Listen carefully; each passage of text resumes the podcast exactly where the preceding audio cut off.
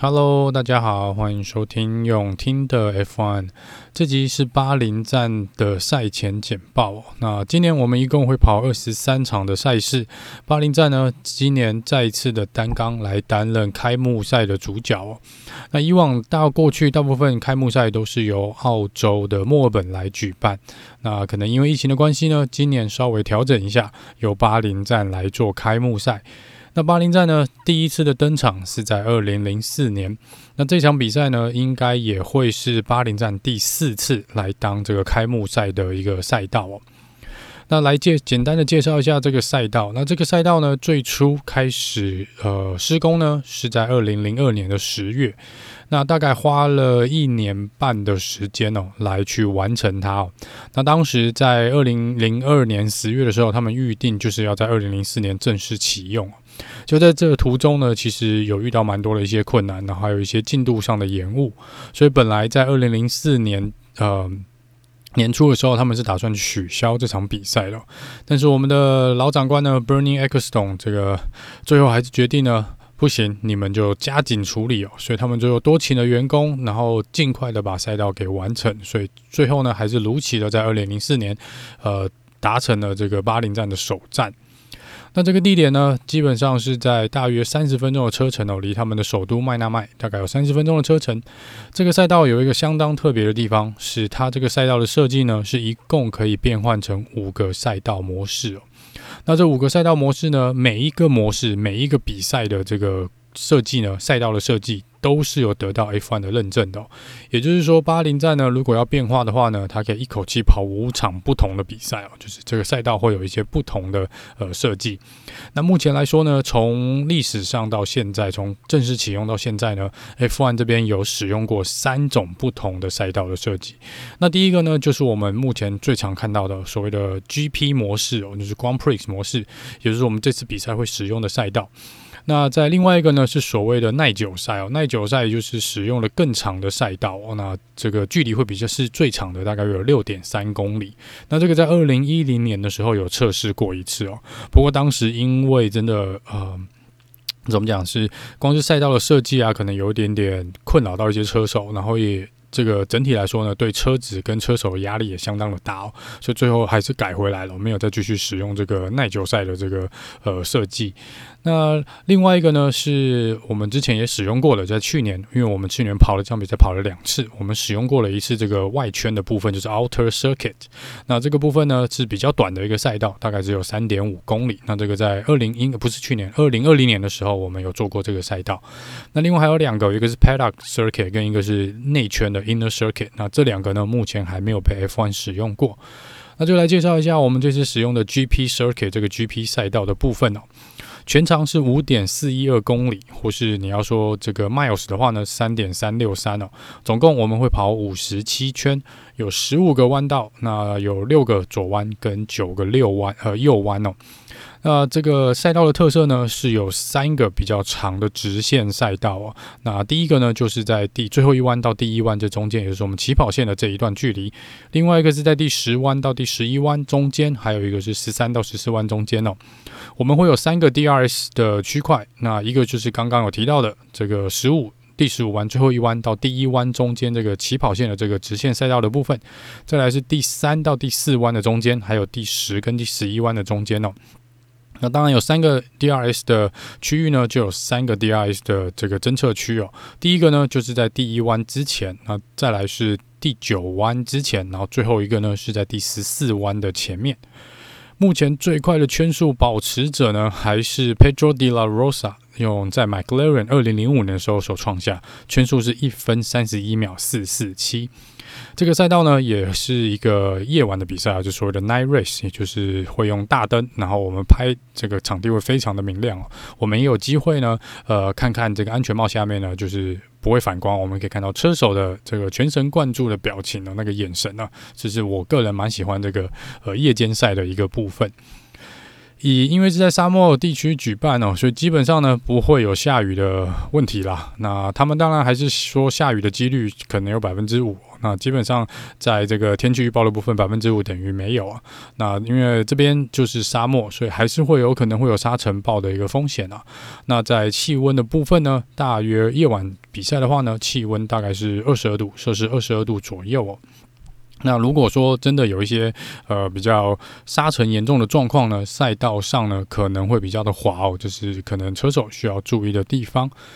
今年轮胎的选择上面呢，因为是第一次使用十八英寸的这个呃轮胎来做出赛哦，加上这个赛道的设计呢是蛮吃轮胎耗损的，所以在 Pirelli 这边是带出了最坚硬的材质的这个三种轮胎哦，也就是我们的白胎 C One，然后 Medium 胎有黄胎 C Two，还有这个红胎 C Three 哦，所以在这边呢，因为这个啊。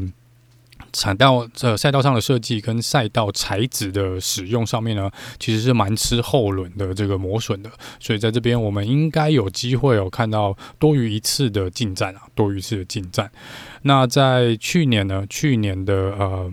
比赛呢，这个杆位呢是由 Max Verstappen 拿下，最终是由 Lewis Hamilton 拿下比赛的冠军，Max 第二名，然后 Bottas 第三名。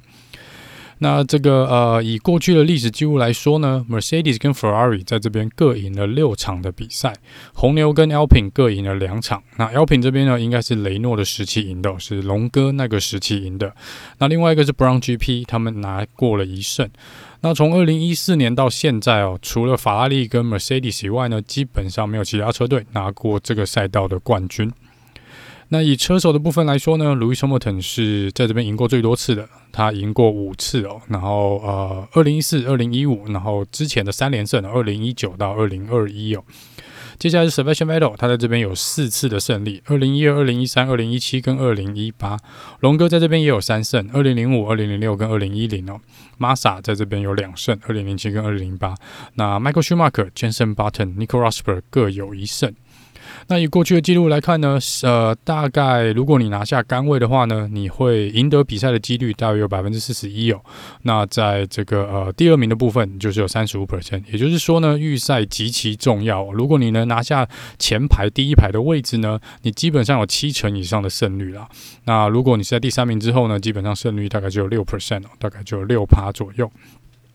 这个赛道因为也常吃轮胎哦，然后又是一个高速的赛道，所以其实几率 Safety Car 的几率还蛮高的。在过去所有的比赛里面呢，平均大概百分之十一的几率会有 Safety Car 登场哦。所以这今天呢，呃，应该说这场比赛呢，应该也可以，呃，应该有蛮大的机会我们看到 Safety Car 了。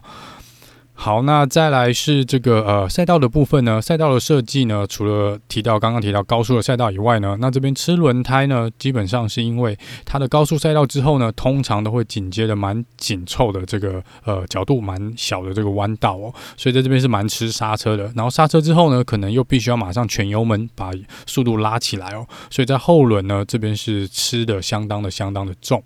然后在这个赛道设计的部分呢，以赛道的宽度来说是比较宽广的一个赛道，所以在这边是有比较多的可能超车的机会啦。但是大部分的车手呢，以过去呃历史上面来看，大概就是第一弯的部分跟第四弯是蛮多车手会选择这边做超车的一个点哦。那在过去也有一些车手会尝试在第十弯、十一弯跟十二弯这边呢来做一个尝试哦，但在这边几率不太大哦，成功的几率不太大，因为那边是相较的连续弯道也比较好防守，所以我们这边看的重点可能就是第一弯跟第四弯哦，这个 DRS 之后呢，看有没有机会哦追上你的前车，然后在下一个弯道来做超车。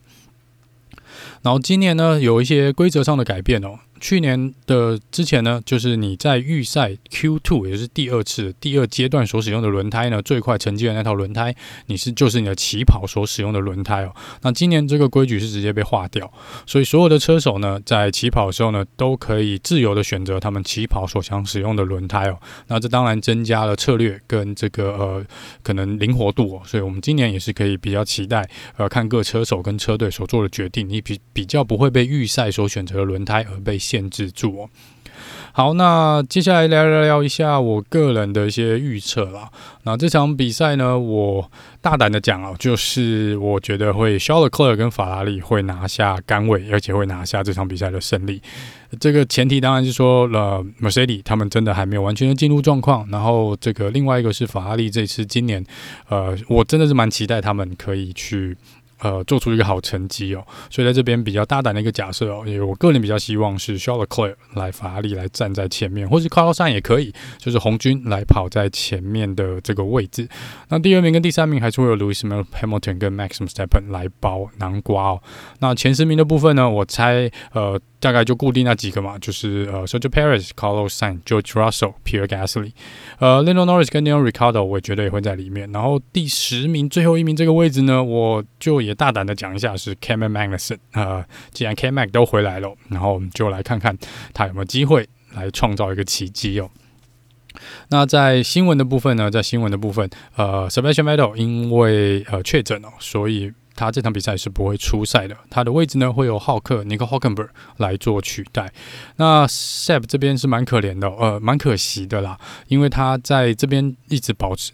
还有一个记录在推进哦，就是连续出赛的记录。那这连续出赛的记录呢，也因为这一次他无法出赛而停在两百八十场哦。那这个记录保持人呢是 Rubens Barrichello，是连续出赛了三百二十六场的比赛。所以第二名的 Sebastian Vettel 很可惜在这边终止了这个呃能够往前推进的这个机会哦。那看起来 Seb 在可能他职业生涯的这个有限的年份里面呢，大概很难去打破 Rubens Barrichello 的记录了。另外是 McLaren 这场比赛跟呃 Google 达成了合作，所以 McLaren 的这个轮胎的轮胎盖呢，在你从旁边看会是 Google 的颜色，或是 Google 的经典的颜色哦。那在呃去年，因为最后一场比赛有这个安全车的问题，就是有什么车可以超越安全车去套圈哦？那基本上呢，大会这边之前先丢出了。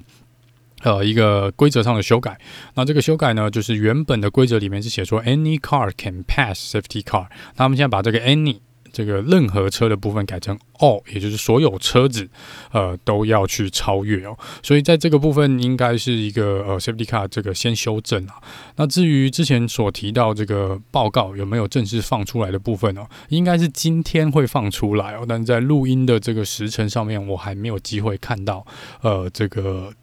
去年调查结果的正式的报告，但是我刚刚有看到的记者访问到的时候呢，Max Verstappen 是说他觉得没有必要把这个呃全部的报告来公开出来哦。那这个看起来网络上已经有一些 蛮多人已经有在抨击他哦。然后我也觉得呃，如果我是没有去看他整体的访问，所以我不确定是不是他真的这样讲。但是如果他真的也觉得没有必要这样讲的话呢，呃，不知道哎，我觉得还是有必要要公开这个调查啦。虽然说我们。应该没有办法去改变去年 Max 得到冠军的这个事实，但是我觉得在内部的调查上面呢，还是相当相当重要。我也算是要给车队车手或是车迷有一些交代啦。好了，那呃，以上是关于这个巴林站赛道的这个基本的一些介绍。那我们这次台湾呢，应该有。做转播了，应该是未来体育台这次会开始有做 F1 的转播，也就是说，台湾的车迷呢不用再担心会看不到转播了。那目前来说呢，我看一下时程表，应该是明天，应该这两天的预赛跟正赛的时间呢，开始的时间应该都是我们台湾时间晚上的十一点了，也就是礼拜六跟礼拜天晚上的十一点。那我看了一下未来体育台的节目表，应该是在十点半的时候呢，就会呃，他们应该就有一个赛前报道跟这个呃，可能节目就会开始了，所以。呃，如果住在台湾的话呢，应该就可以看到转播了。不用再像前两年那样，我就看不到转播的这个呃比较遗憾的一个状况。